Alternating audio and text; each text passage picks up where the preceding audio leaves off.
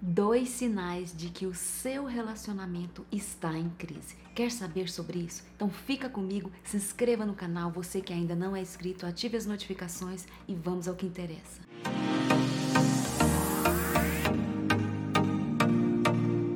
Crises no casamento não significa que vocês vão se separar, não significa que vocês precisam se separar. Nem tudo vai ser doce de coco, nem tudo vai ser só flores, não é mesmo?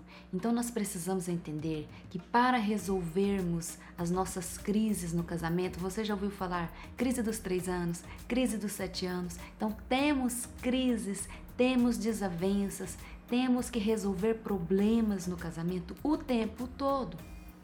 Não só no casamento, mas como na vida como um todo, em todas as áreas da nossa vida, nós precisamos resolver problemas um atrás do outro. Surge um, resolve, aparece outro, surge, aparece outro, resolve, surge outro.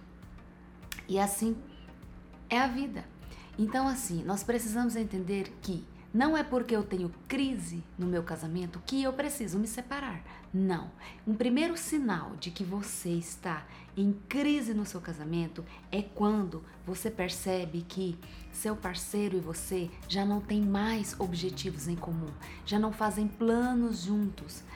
Seu parceiro está fazendo coisas e não te coloca no meio dessas coisas que ele está, está fazendo.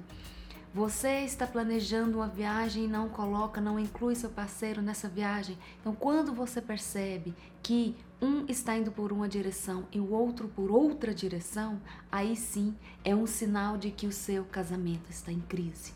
Precisamos estar atentos a isso para que isso não aconteça. Chega um momento que você fica até irritado um com o outro.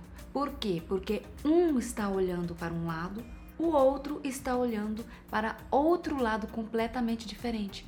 Aí vocês irritam com o outro.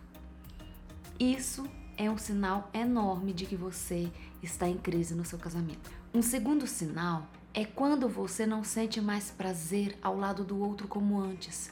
É quando você acha que o outro te irrita com frequência, o outro não está te apoiando, o outro não está dando a mínima para você, você não sente mais prazer em estar ao lado da pessoa como antes.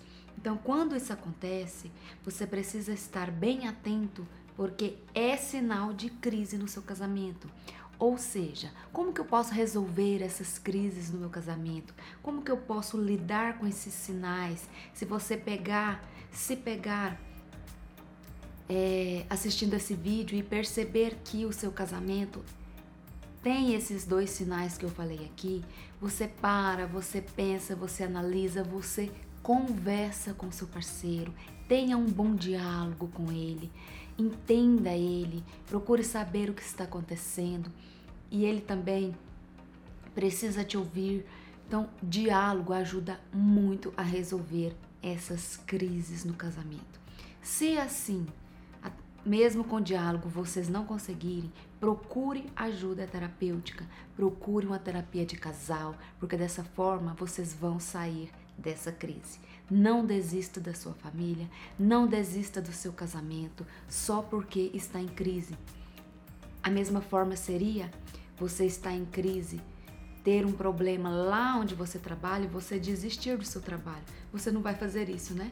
Casamento, relacionamento é a mesma coisa. Nós não podemos desistir com o primeiro obstáculo que apareça na nossa vida. Combinado? Um forte abraço, nos encontramos no próximo vídeo.